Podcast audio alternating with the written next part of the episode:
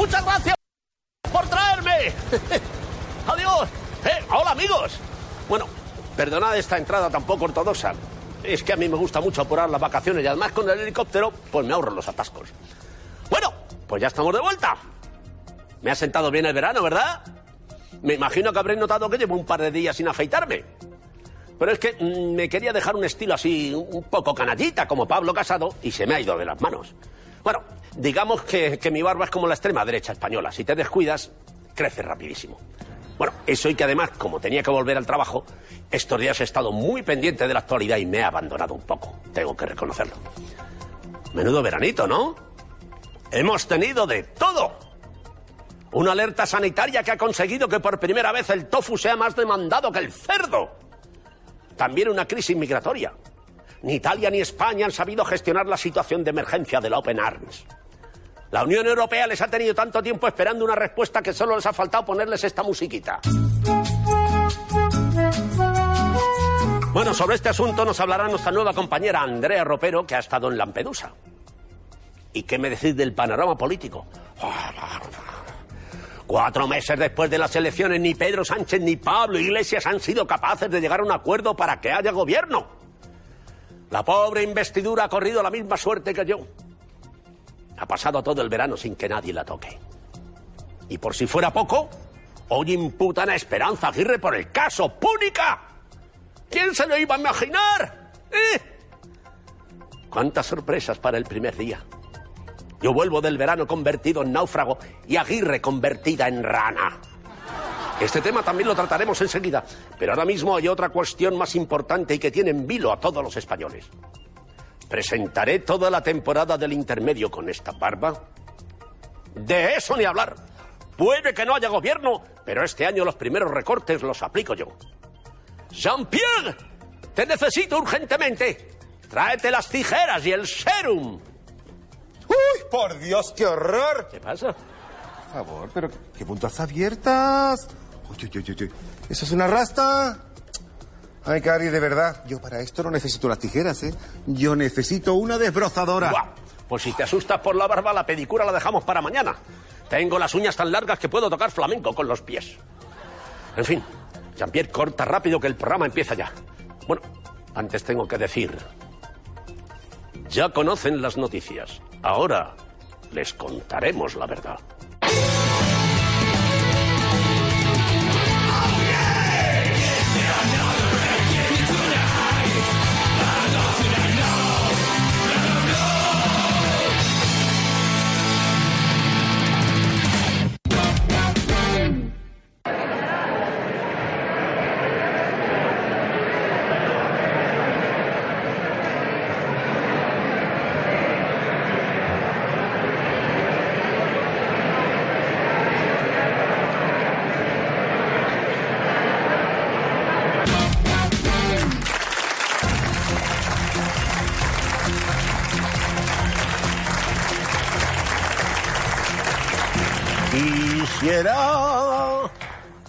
Quisiera, quisiera volverme hiedra. Pues esto ya está.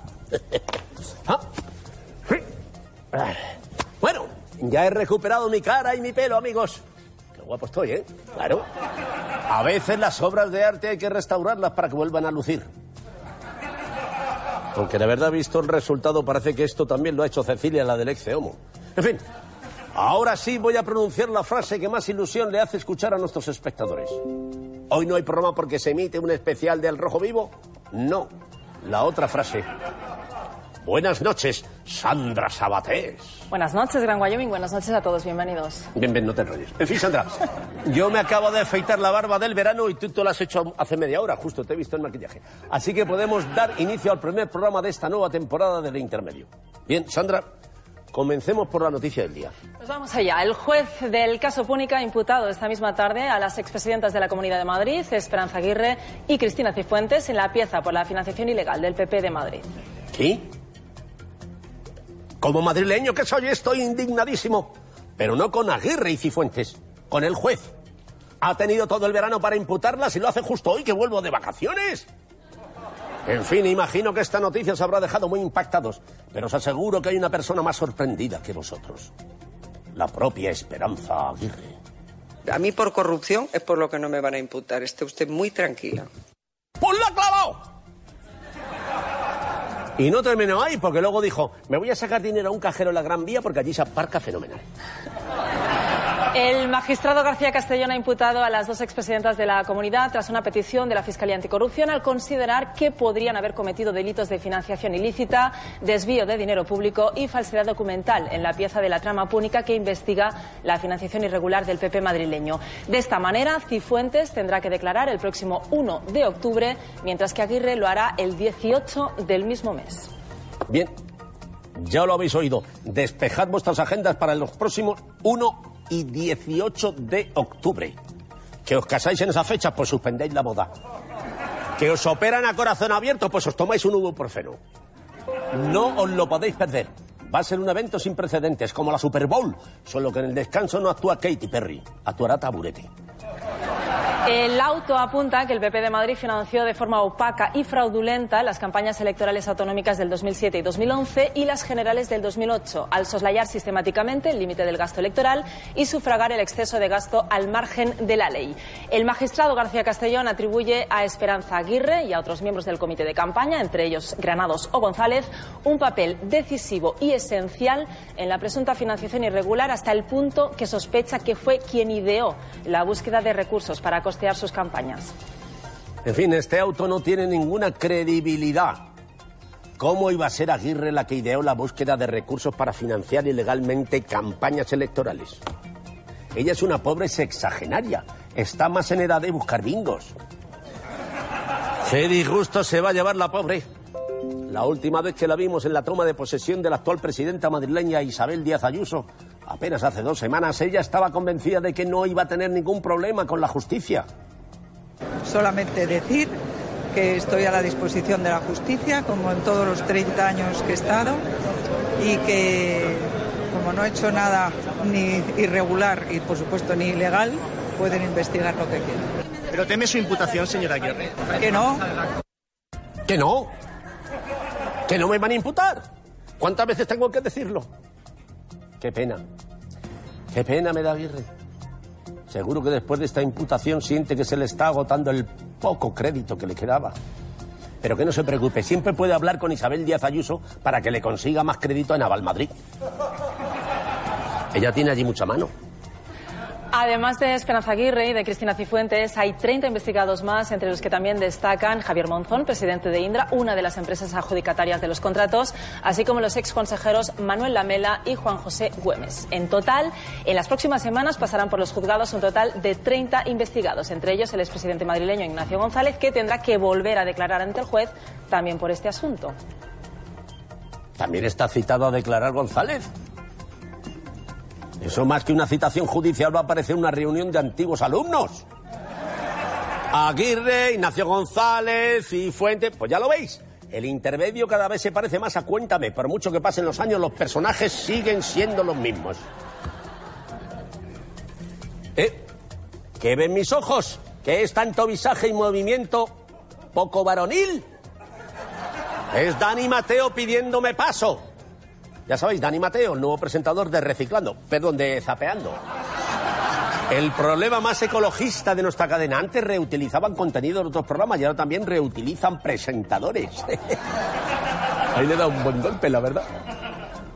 Ay, Wyoming, yo que tú no haría tantos chistes sobre reciclaje teniendo en cuenta que cada vez te queda menos para ser compost. Me enfadaría si supiera lo que se Comida de gusano, bueno. Bueno, perdonad, en estos momentos a nadie le interesa las rencillas que podamos tener en el intermedio, porque todos en casa estáis pensando, ¿cómo? Aguirre imputada, pero ¿cómo ha podido ocurrir? ¡Qué sorpresa tan grande, por Dios! ¿Qué será lo siguiente? ¿Verla participando en el Gran Premio de Mónaco? ¿Eh? Bueno, vamos a intentar entender cómo es posible que hayan imputado a la expresidenta con la de años que se ha pasado ella defendiendo que no tenía nada que ver con la corrupción. Acompañadme en este viaje por la hemeroteca de Esperanza Aguirre que yo he llamado la Esperoteca. Y hay mucho que contar. Nos remontamos hasta 2010. cuando el caso Gürtel acorralaba a la plana mayor del PP. ¿Y qué hizo Esperanza Aguirre? ¿Dar la cara por los suyos? no, hombre, no. Eso de la solidaridad es de rojos. La Thatcher madrileña decidió colgarse una medalla con esta inmortal frase. Yo destapé la trama Gürtel. Sí, señores. Yo destapé la trama Gürtel. Qué afán de estar a la última, ¿eh? Solo le faltó añadir. Y también descubrí a Rosalía cuando no tenía ni me da ni para pintarse las uñas. Aunque tampoco hubiera sido muy creíble. En el PP madrileño, más que de, atención a esto, tra tra, eran de tro tro, ¿eh? Pero sigamos con nuestra esperoteca, porque, por lo que fuera, aquella explicación no convenció a muchos, la gente. Es que la gente es muy desconfiada.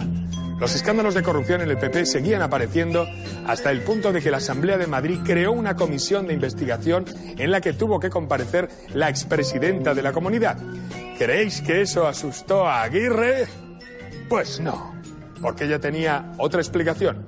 Este auténtico clásico de la lideresa de febrero de 2016. Al haber nombrado a más de 500 altos cargos, dos me han salido rana. ¡Ay! ¿Cómo ha cambiado todo desde entonces? No creo que ahora mismo Aguirre esté preocupada por esas ranas, más bien por el sapo que está a punto de tragarse. Pero sigamos con la esperoteca. Porque solo dos días después de su speech de las ranas, Aguirre se veía obligada a dimitir como presidenta del PP madrileño por el caso Granados. ¿Era esto una forma de admitir que quizá, a lo mejor, sin querer queriendo, fíjate,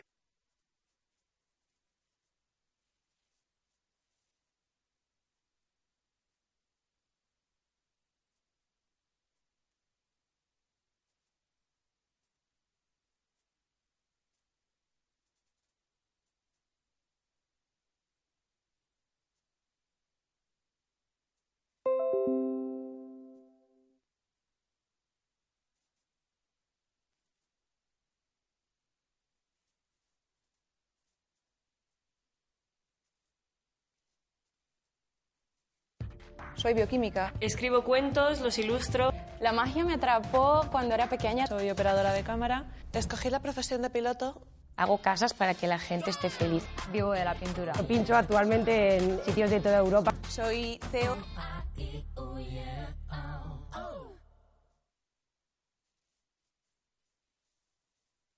La nueva Evax Liberty es muy, muy, muy diferente a todas las compresas que conoces. Te hará sentir más, más, más limpia que nunca. Su material Flexicel se adapta perfectamente a ti, aleja la humedad de tu piel y ahora neutraliza el olor. Con Evax te sentirás más limpia, te sentirás más bien. Nuevo Ariel Pods para eliminar los malos olores. La limpieza brillante de Ariel con tecnología extra para eliminar los malos olores. Márcate un pod. Mantener fuera del alcance de los niños. Tú, las cosas de la vida como son, había tenido algo que ver con la corrupción de su partido. No, hombre, por favor. Es que tenéis unas cosas. Así argumentó su dimisión. Yo eh, no, no solamente es que no haya cometido ningún ilícito penal, es que no hay nadie en España, ni en la opinión pública, ni en la publicada, que piense que yo me haya llevado un duro, ni haya hecho ninguna ilegalidad. Yo aquí, eh, pues por eso me he hecho la culpa invigilando, porque aquí las cuestiones económicas hay un tesorero, hay un gerente, hay un contable y hay un secretario general, que eh, son los que tenían mano en estas cuestiones económicas. Yo no. Yo no, no. Señora Aguirre, visto ahora, me parece que aquellas declaraciones suyas no fueron muy correctas. Le recuerdo que finalmente tuvo que dimitir porque Francisco Granados, su mano derecha, había defraudado más de 500 millones de euros, 500 millones de euros en la trama púnica. Yo a eso no lo llamaría estar invigilando, ¿eh? más bien estar in la parra. Pero no se ofenda, no se ofenda, pero para vigilar los casos de corrupción en su partido hubiera sido más efectivo que usted, no sé, Serafín Zubiri a lo mejor. Para entonces, Aguirre llevaba ya siete años huyendo de la sombra de los incesantes casos de corrupción en Madrid. No le funcionó llamar ranas a los corruptos, no le bastó con dimitir, así que probó con algo nuevo. Huir a toda velocidad. No, esa estrategia ya la había gastado con los agentes de movilidad. Así que probó otro clásico, hacerse la víctima. Yo soy la principal eh, víctima de la corrupción. O sea, he tenido corruptos a mi alrededor que me han engañado durante bastante tiempo. A ver, ¿cómo le digo esto, señor Aguirre? Que usted quisiera convencernos de que era la víctima, mucho no cuela. Es como si el Joker quisiera hacerse pasar por Ronald McDonald. Seguimos con la esperoteca porque la expresidenta tuvo que enfrentarse a nuevos problemas después de que su otra mano derecha, Ignacio González, acabara en prisión por el caso Lezo. En abril de, 2007, de 2017, Aguirre tuvo que comparecer ante la Audiencia Nacional durante la investigación de la trama Gürtel y preguntada por la detención de su ex número 2, nos deleitó con una actuación digna de Oscar. Jamás nadie me ha podido acusar de haber hecho alguna cuestión incorrecta. Y por tanto, para mí sería lo de Ignacio González. Muy lamentable.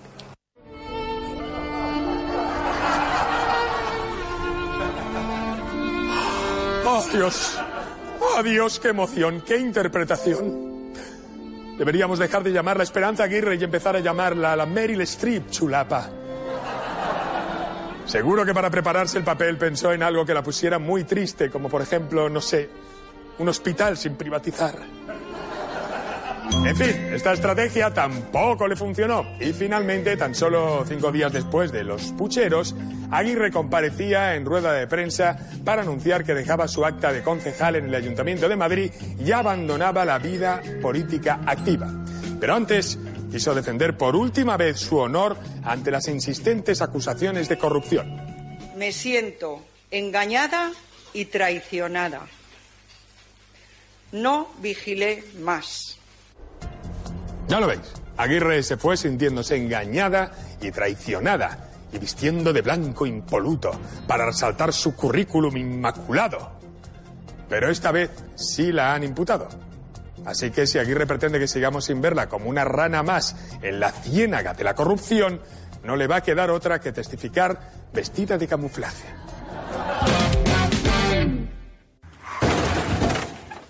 Se ahorró así unos 400 euros por saltarse hasta 26 veces varios peajes en el último año.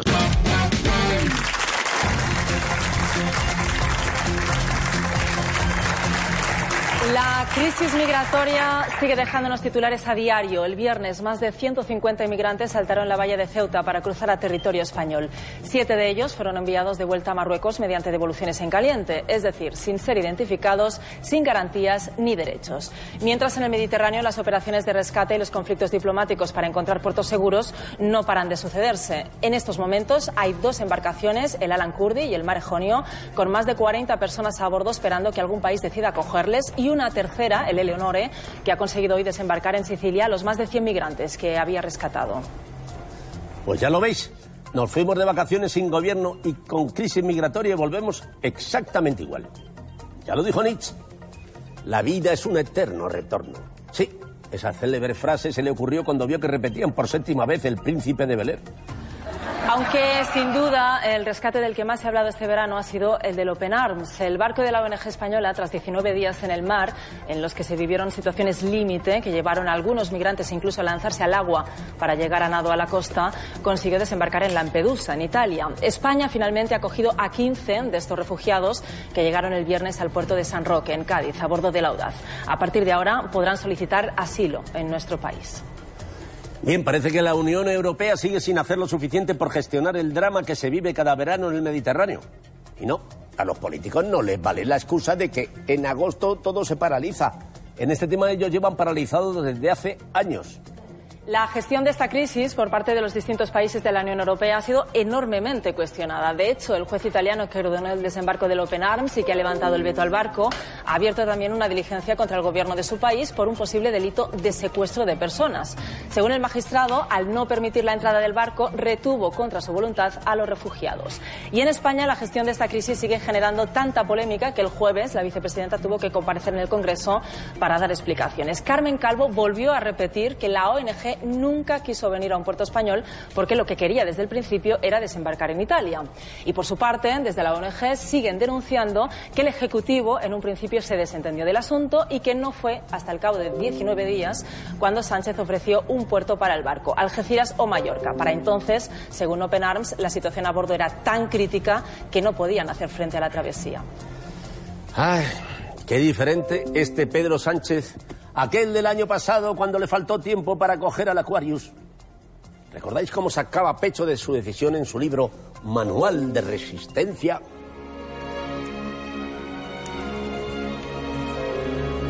Al haber salvado la vida de 630 personas, hace que valga la pena dedicarse a la política. Sí, el manual será de resistencia, pero lo que no ha resistido tanto es la postura de Pedro Sánchez. En fin, amigos, el intermedio ha querido viajar a Lampedusa para conocer más de cerca lo que está ocurriendo allí. Y lo hemos hecho de la mano de nuestra nueva compañera Andrea Ropero, a la que vamos a recibir con un inconmensurable aplauso.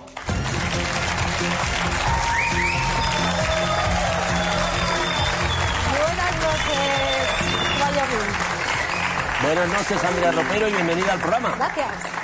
Muchas gracias. Por cierto, ya estás en el, el grupo de WhatsApp del intermedio, pues anda, diles que me readmitan. ¿Cómo, cómo te lo cuento, Laría? Pero estoy en un sitio nuevo y quiero caerles bien a mis nuevos compañeros. En fin, como bien has dicho, me he trasladado hasta Lampedusa, al sur de Italia, uno de los epicentros del drama migratorio, para hablar con los protagonistas de la crisis del Open Arms. Esto es lo que nos han contado.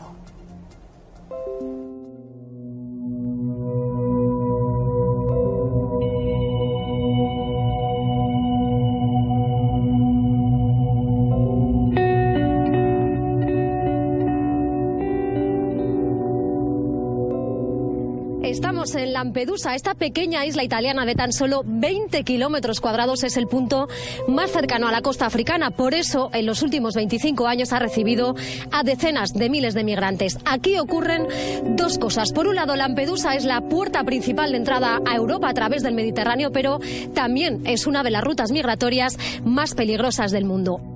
Los 6.000 habitantes de esta isla, que viven fundamentalmente de la pesca y del turismo, acumulan experiencias relacionadas con los inmigrantes, a veces muy amargas. Este es el caso de Vito Fiorino, un heladero de Lampedusa que vivió muy cerca la tragedia del 3 de octubre de 2013, en la que 366 personas murieron ahogadas frente a la isla.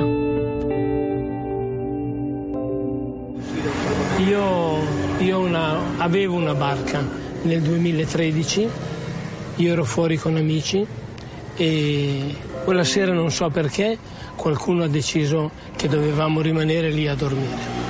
Abbiamo acceso la barca e siamo usciti verso il largo e dopo 600-700 metri di navigazione davanti a me si è presentato un anfiteatro di persone che chiedevano aiuto. Saranno state almeno 200 persone che urlavano e gridavano con queste braccia al cielo. Quella mattina, quella mattina ho salvato 47 persone. La mia barca è omologata per 9 persone.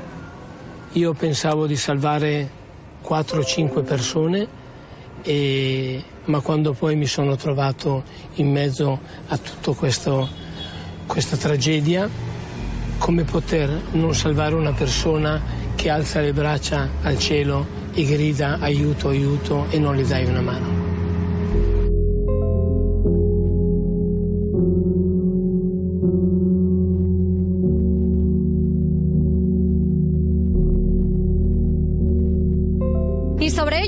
Migrantes hay un enfrentamiento político aquí en Italia. Por un lado, el gobierno del país que ha aplicado una política de mano dura con la inmigración. En el otro lado, el alcalde de Lampedusa, muy a favor de las ONGs que trabajan en la zona. Este pescador, médico y ahora político defiende que Lampedusa siga siendo el cordón umbilical que permita salvar muchas vidas. Salvatore Martelo, alcalde de Lampedusa, gracias por recibirnos. Lo ocurrido con el Open Arms estas semanas es el último episodio de la crisis migratoria que afronta Europa y en la que, por cierto, eh, ustedes están en primera línea. ¿Cómo lo viven sus vecinos? Ma noi lo viviamo come abbiamo vissuto tutti gli altri sbarchi e tutte le altre presenze che abbiamo avuto nel Mediterraneo qui a Lampedusa, quindi in maniera normale. Il problema è che eh, c'è una differenza tra gli sbarchi che ci sono stati, che, che avvengono naturalmente, e poi quando arrivano le, le, organizzazioni non governative. Per esempio ogni qualvolta che arriva, come è arrivata l'Open Arm, si, scati, si scatena il finimondo, nel senso che la presenza delle televisioni, con la presenza dei giornalisti, diventa, come si dice, un problema quasi quasi internazionale, dove tutti parlano, tutti esprimono giudizi eh, perché eh, vogliono fare affermare l'idea che in Italia non ci sono più Italia Dos pueblos, Villarriba y Villabajo. Un experimento muy científico para ver cómo Fairy con imán antigrasa hace mucho más fácil el lavado. ¿Preparados? ¿Listos? ¡Agitamos! Fairy con la revolucionaria tecnología con imán antigrasa. Sin suciedad, sin grasa, sin preocupaciones. Fairy, la gota que no se agota ahora va más allá. Con las espumas y las lacas de Pantene consigue volumen, definición y protección durante 24 horas. Pantene, número uno en espumas. Pruébalas. Nuevo Ariel Pods con efecto suavizante.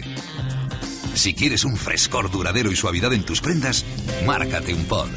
Mantener fuera del alcance de los niños. Italia facciamo i duri eh, nei confronti delle ONG e poi invece eh, eh, si, si, vede que el puerto de Lampedusa è aperto. El Open Arms ha hecho mucho ruido este verano, pero lo cierto es que ustedes están acostumbrados a rescatar a personas prácticamente a diario. ¿Por qué tanto ruido entonces? Perché le leggi eh, vengono scritte a terra e chi scrive le leggi non conosce il mare. Allora è normale che se uno sta per affogare a mare deve essere salvato, senza chiedere i documenti, senza chiedere il colore, si salva punto e basta. E la cosa è una cosa naturale. L'altra cosa naturale è che un'imbarcazione, quando arriva davanti a un porto e c'è un problema oggettivo, come per esempio se su una nave ci sono persone che stanno male, devono arrivare all'interno del porto più vicino queste sono le regole di vita, le regole, le regole che sono state scritte anche naturalmente da chi ha fatto il codice della navigazione. Yo he llegado aquí a Lampedusa cruzando la frontera y, alcalde, no he tenido que enseñar ni un solo documento. ¿Cómo se explica que un barco español con bandera de la Unión Europea no pueda atracar frente a esta costa? Quando io mi sono incontrato con il capitano della nave dell'Open Arme, eh, gli ho detto scusami, ma perché non entri? Dice perché mi spavento che mi arresta. No, dice che tu sei europeo, mi fai vedere la carta d'identità, sei... dice ma io sono spagnolo, eh, perché non entri? Cioè qual è il motivo? E anche questo eh, si rifà ad un concetto molto più generale. Ma è mai possibile in una Europa unita che non ci sia la voglia, come si dice, e, e, e l'intelligenza di sedersi attorno a un tavolo per affrontare una volta per sempre il problema delle migrazioni? È normale che tutto il peso di questa vicenda ricada solo ed esclusivamente nei confronti di un'isola che si chiama Lampedusa e poi tutto il resto si fanno le loro campagne elettorali, si fanno gli, i loro scontri politici sulla, sulla nostra pelle senza che nessuno eh, eh, abbia il coraggio di dire ma scusate un attimo è arrivato il momento di sederci, ragionare.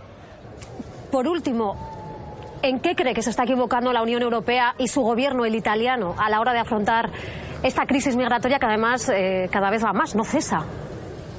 Invece di parlare al plurale parlano tutti al singolare. Mi spiego meglio, invece di, di parlare tutti insieme, ogni nazione cura, su, cura su, solo gli, gli interessi eh, del proprio paese.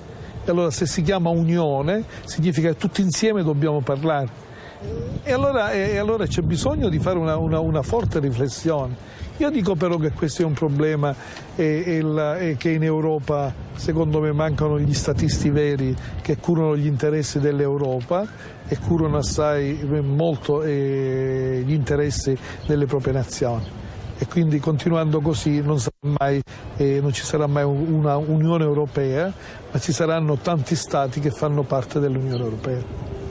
Suerte, alcalde. Gracias. La política europea ha hecho que cada vez queden menos ONG rescatando náufragos en el Mediterráneo. Lo vivido este verano por el Open Arms será muy difícil de olvidar para la tripulación y pone de manifiesto las dificultades a las que se enfrentan. Estamos con Anabel y Ricardo, ellos forman parte de la tripulación del Open Arms prácticamente desde el principio. Eh, ¿Cuál es vuestra labor exactamente en el barco? Bueno, yo en, a bordo del Open Arms soy jefa de misión. Y yo también, jefe de misión, he empezado como capitán y llevo un poco también la oficina de Roma, ¿no? siendo italiano y saltando de un lado al otro. Se habla mucho, muchísimo de lo que ha ocurrido estas semanas con vuestro barco. ¿Es el rescate más duro al que os habéis enfrentado? Creo que es el rescate más duro a nivel psicológico al que nos hemos enfrentado. Hemos vivido más tragedias y más dramas con pérdidas humanas, pero a nivel psicológico ha sido eh, devastador. Sí. 19 días bloqueados en el mar, casi 150 personas en un barco de 30 y pico metros de eslora. Si no llega a actuar la justicia italiana, si no llega a abrir el puerto de Lampedusa, ¿qué hubiese pasado? Teniendo en cuenta la, la situación que había a bordo y la, la tensión, eh, yo creo que ahí se hubiera muerto alguien. Se hubiera muerto. Estuvo a punto ya de morirse gente ahogada en esos 800 metros que separaban el barco de la tierra, pero se hubiera muerto alguien a bordo seguro. ¿Cuál es la situación más tensa, más dura que habéis vivido? Hay muchísimas, muchísimas situaciones que, si te soy sincera, cada vez que pasan los días en tierra se me vienen más a la cabeza, pero sin duda la que no logro borrarme eh, tengo marcado esa, esa, esa, situación, ese momento, esos ojos en mi cabeza, es durante el último día, cuando tantísima gente se tiró del agua, un chico que nos había dicho que no se iba a tirar en esta histeria colectiva, en esta masa, se lanzó al agua y algo le pasó, eh, se asustó y bueno, empezó a convulsionar, lo sacamos del agua con los ojos en blanco, echando espuma por la boca y cuando recuperó la conciencia, uh, bueno, se disoció por completo, no nos reconocía y le entró un ataque de pánico, el ataque de pánico más bestia que yo haya visto nunca. Estaba hecho una bola en la cubierta de la lancha, no quería que nadie le tocara, tenía, tengo el terror de los ojos, en verdad, grabados. Fue el fiscal fue una psicóloga también de la Fiscalía Italiana. ¿Cómo fue ese, ese, momento? ¿Cómo se enfrentaron ellos a lo que había en el barco? Los vi totalmente sobrepasados de la escena que se encontraron. La psiquiatra vomitó. Llegó incluso a vomitar. Había un poco de mar, la situación a bordo, claro, es, era muy potente. Y me di cuenta que esta situación era algo que se llevaba adelante desde hace muchos días, que ya mucha gente se había desembarcado quedaban menos de 100 personas a bordo. Eh, por la noche habíamos tenido un brote psicótico. O sea, fue como tan, tan catártico, pero me di cuenta que lo catártico que era era algo que se estaba llevando adelante desde hace muchos días y que con ellos estábamos pidiendo, declarando, documentando la necesidad de evacuar toda esta gente, ¿no? En una hora y media el fiscal pues ya dijo aquí desembarca todo el mundo. La justicia italiana ha desbloqueado el barco. ¿Cuándo vais a volver a salir? ¿Tenéis ganas de volver a salir?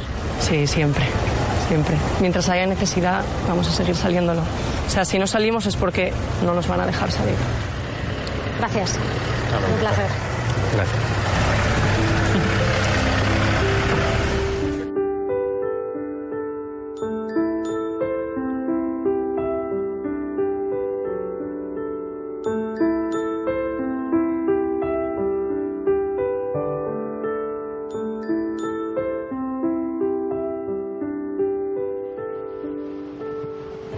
Estamos con nueve de esas personas que llegaron la semana pasada en el barco del Open Arms, casi 20 días retenidos en Altamar. Además vienen de muchos países, de Sudán, del Chad, de Etiopía. ¿Cómo te llamas? Uh, es mi Abu Bakr. ¿De dónde vienes? Uh, ana Sudán. De Sudán. ¿Por qué decidiste salir de tu país? ¿Qué te llevó llegar a Europa? Sinceramente mi vida corría peligro. Lo que yo quiero es mejorar mi vida. En mi país te persigues y abandonas la religión musulmana y te conviertes al cristianismo. A mí me querían ahorcar por ello. Me llevaron a juicio y fui condenado a muerte. ¿Cuántos días han pasado desde que saliste de tu casa y te despediste de tu familia? Dos años y tres meses desde que abandoné mi familia. Me marché de Sudán a Egipto y de Egipto a Libia. La guerra en Libia hizo especialmente dura la situación que vivía en ese país. Suerte. Shukran, shukran, gracias. Esed, Ibrahim, tengo entendido que sois amigos. ¿Cómo estáis? Lo primero de todo. Lo hemos pasado muy mal, con depresión, fuera de los límites. Mi compañero Ibrahim no sabe nadar, yo tampoco. Él saltó al agua sin saber nadar porque estaba muy deprimido y yo me lancé al agua detrás de él. Después, los de Open Arms vinieron a salvarnos. Les agradezco mucho que se lanzaran al agua para salvarnos la vida. Estábamos desesperados. ¿Qué esperas conseguir de, de Europa? ¿Qué esperáis, Ibrahim, y tú conseguir de Europa?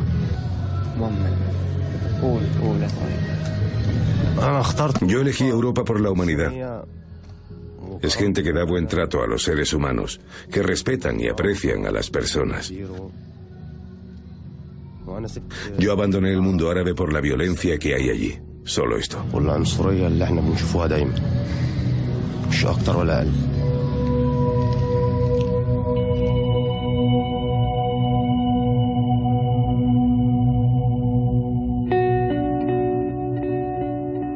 Para todos ellos pisar este suelo Lampedusa es la constatación de un sueño conseguido, aunque en realidad aquí apenas van a estar unos días. De hecho, esos chavales que han visto que entrevistamos anoche son los mismos que nos hemos encontrado aquí en el puerto. Apenas 10 horas después les van a montar en este barco con destino a Sicilia. Es lo único que saben. De ahí les mandarán a algún país de Europa.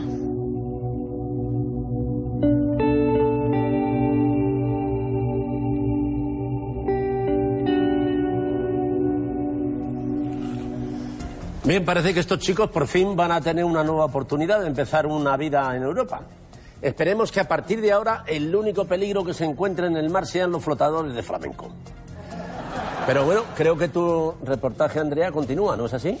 Continúa, continúa porque la crisis del Open Arms ha vuelto a poner de manifiesto que el reto de la inmigración es un tema no resuelto que tensiona constantemente la política europea.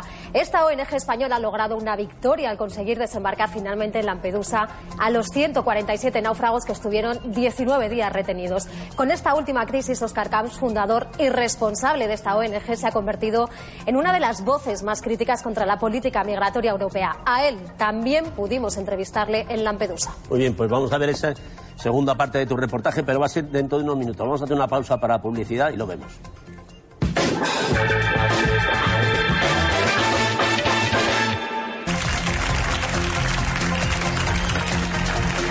Muchas gracias. Pues aquí seguimos en el intermedio cuando son las 22 horas y 23 minutos. Y antes de la publicidad estamos viendo el reportaje que nuestra compañera Andrea Ropero ha hecho en la isla italiana de Lampedusa, el centro del drama de la inmigración en el Mediterráneo.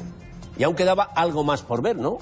Quedaba, quedaba algo más por ver porque en este viaje a Lampedusa también hemos podido hablar con Oscar Camps, fundador y responsable de Open Arms y uno de los mayores críticos con la política sobre inmigración de los países europeos. Estas eran sus palabras. Oscar Camps, gracias por atender de nuevo al intermedio. A vosotros por darme la oportunidad. Voy a empezar a preguntarte por lo que ha ocurrido estas últimas semanas. ¿Qué has aprendido tú de todo lo que ha pasado con esta última crisis? Ha sido la más la misión más difícil, más dura de todas las 65 que hemos que hemos vivido, ¿no? Eh, y lo que hemos aprendido ha sido que, bueno que hay que agotar todas las vías eh, administrativas y legales.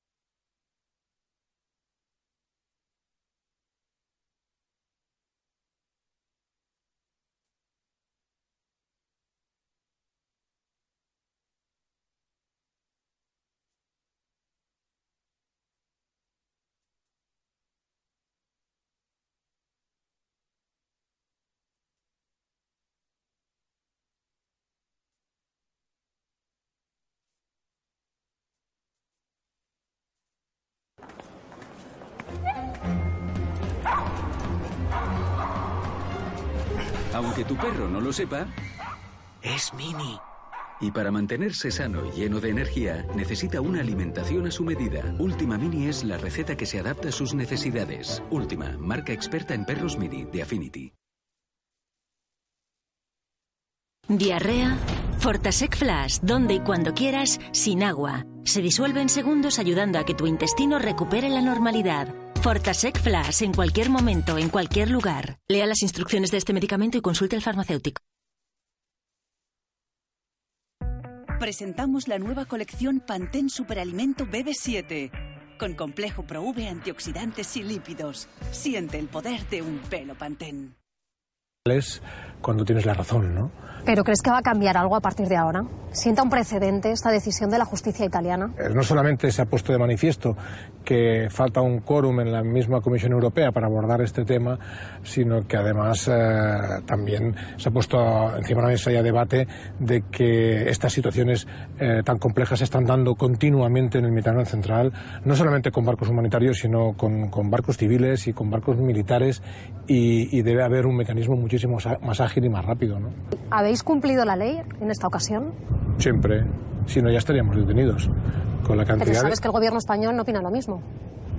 Bueno, los políticos eh, son políticos. Eh, esto se trata de, de la protección de la vida humana en el mar y, y- y cuando los políticos intervienen eh, en, en- en estos temas, pues ocurre que se transgreden, se utilizan expresiones eh, que no corresponden, eh, tendenciosas, eh, porque los políticos es lo que hacen, política. Y aquí no se hace política, aquí se salvan vidas. Open Arms desvió conscientemente su ruta para ir al rescate de esos migrantes. Desvío. No, bueno, el, el- el mar es, es- es inmenso. Y esto ha sido un punto de, de, de flujo migratorio de siempre, y- y- y histórico. Por lo tanto, estar aquí significa, están llegando, ¿no? Mientras estábamos aquí bloqueados 20 días, los últimos tres días llegaron 130, 140 personas en su propia patera. Llegaban aquí. Entonces, no se trata de que tú vayas a desviarte a buscarlo, sino estando flotando en el mar, eh, vas a ser testigo de, de- de una situación de peligro. Pero Carmen Calvo, el gobierno, insistieron en que vosotros teníais permiso para transportar ayuda alimentaria, pero que en ningún caso ayuda humanitaria, pero que en ningún caso para rescatar migrantes en esta zona. Eso sería incumplir la ley. No, la ley es otra cosa. Eso en todo caso sería un despacho, eh, un tema administrativo mm, que firma eh, el director general de la Marina Mercante, eh, que es un tema administrativo, no está por encima de, de- ni del convenio SAR ni del derecho marítimo internacional, para nada, absolutamente para nada. Está muy clara cuál es la responsabilidad de un capitán delante de una situación de peligro, ¿no? Y sobre todo cuando te avisan y cuando te advierten o cuando te, te activan para, para ir a, socorrer a un naufragio, evidentemente que eso está por encima de todo. La ley del mar está mm, por encima de, de cualquier decretito que se pueda hacer, ¿no? Ya lo hemos demostrado con, con el gobierno italiano y si hay que demostrarlo pues con, con el despacho del gobierno español, pues también lo demostraremos. ¿No ha hecho nada mal Open Arms?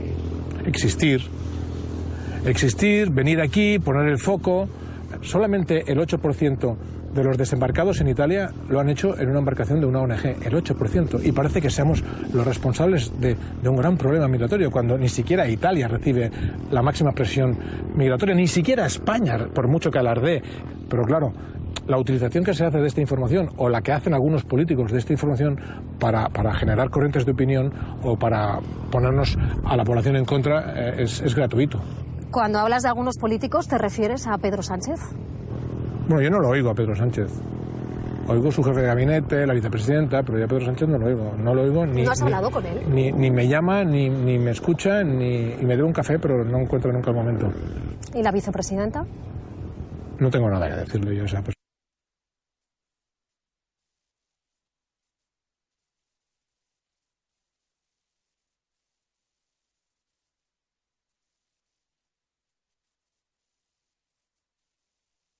Que también pasan cosas muy interesantes. Bueno, y en cualquier caso me gustaría saber que, cómo te sientes en el programa. ¿Estás a gusto? A ver, ¿cómo te lo digo? La verdad que estoy un poco preocupada. Sí, bastante. Venía con mucha ilusión, pero me he puesto a mirar en las redes sociales qué opiniones había sobre el intermedio y esto es lo que me he encontrado. Mira bien, el intermedio es infumable. Y atento, ¿qué decir del presentador Uh. sobre ti? Otro comentario, otro en Twitter que está además creo que va sobre ti. Uno de los mayores embusteros de España. Así te definen, Wyoming. Deja de engañar a la gente y añaden, falso. Y hay un tercero. Te definen como payaso socialista, ladrón, mentiroso, eso sí, con dinero. Payaso socialista, ladrón mentiroso, con dinero. Yo. Yo, esto es completamente falso. Si se quiere insultar, hay que precisar. Mucho dinero. Mucho dinero. Un aplauso para Andrea Ropero, por favor. Los españoles fueron claros en su veredicto en las urnas, lo refrendaron el pasado 26 de mayo también en las elecciones municipales autonómicas. ¿Por qué se precipitó? ¿Por qué se precipitaron?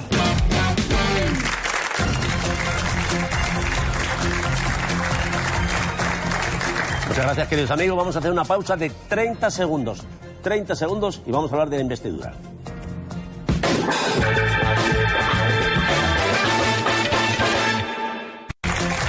Muchas gracias, queridos amigos. Bien, es el momento de ocuparnos de las novedades políticas de la jornada. Sandra Sabatés. Continúan las negociaciones entre Unidas Podemos y PSOE para formar gobierno. Pues entonces no hay novedades políticas. Fin de la sección. Vamos con noticias de verdad. ¿Ha colonizado el ser humano Marte? No. ¿No? Pues nada, tendremos que seguir hablando de la formación del gobierno. Lástima. Ya le había echado el ojo a un terrenito en Marte con vistas a Alfa Centauri. Bien, tras una investidura fallida y un verano de bloqueo político, hoy el PSOE ha dado un paso. Eso sí, todavía no sabemos si hacia un nuevo gobierno o hacia unas nuevas elecciones. Ferraz ha anunciado que esta semana intentará retomar la negociación con la formación de Pablo Iglesias, pero solo de cara a un acuerdo programático.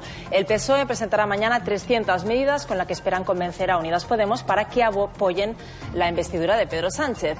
Los socialistas se abren a negociar ese acuerdo programático con los de Iglesias, pero siguen descartando un gobierno de coalición. Recordemos que el tiempo apremia. Si ambas formaciones no llegan a un acuerdo antes del próximo 23 de septiembre, dentro de tres semanas, se van a disolver las Cortes y se convocarán nuevas elecciones.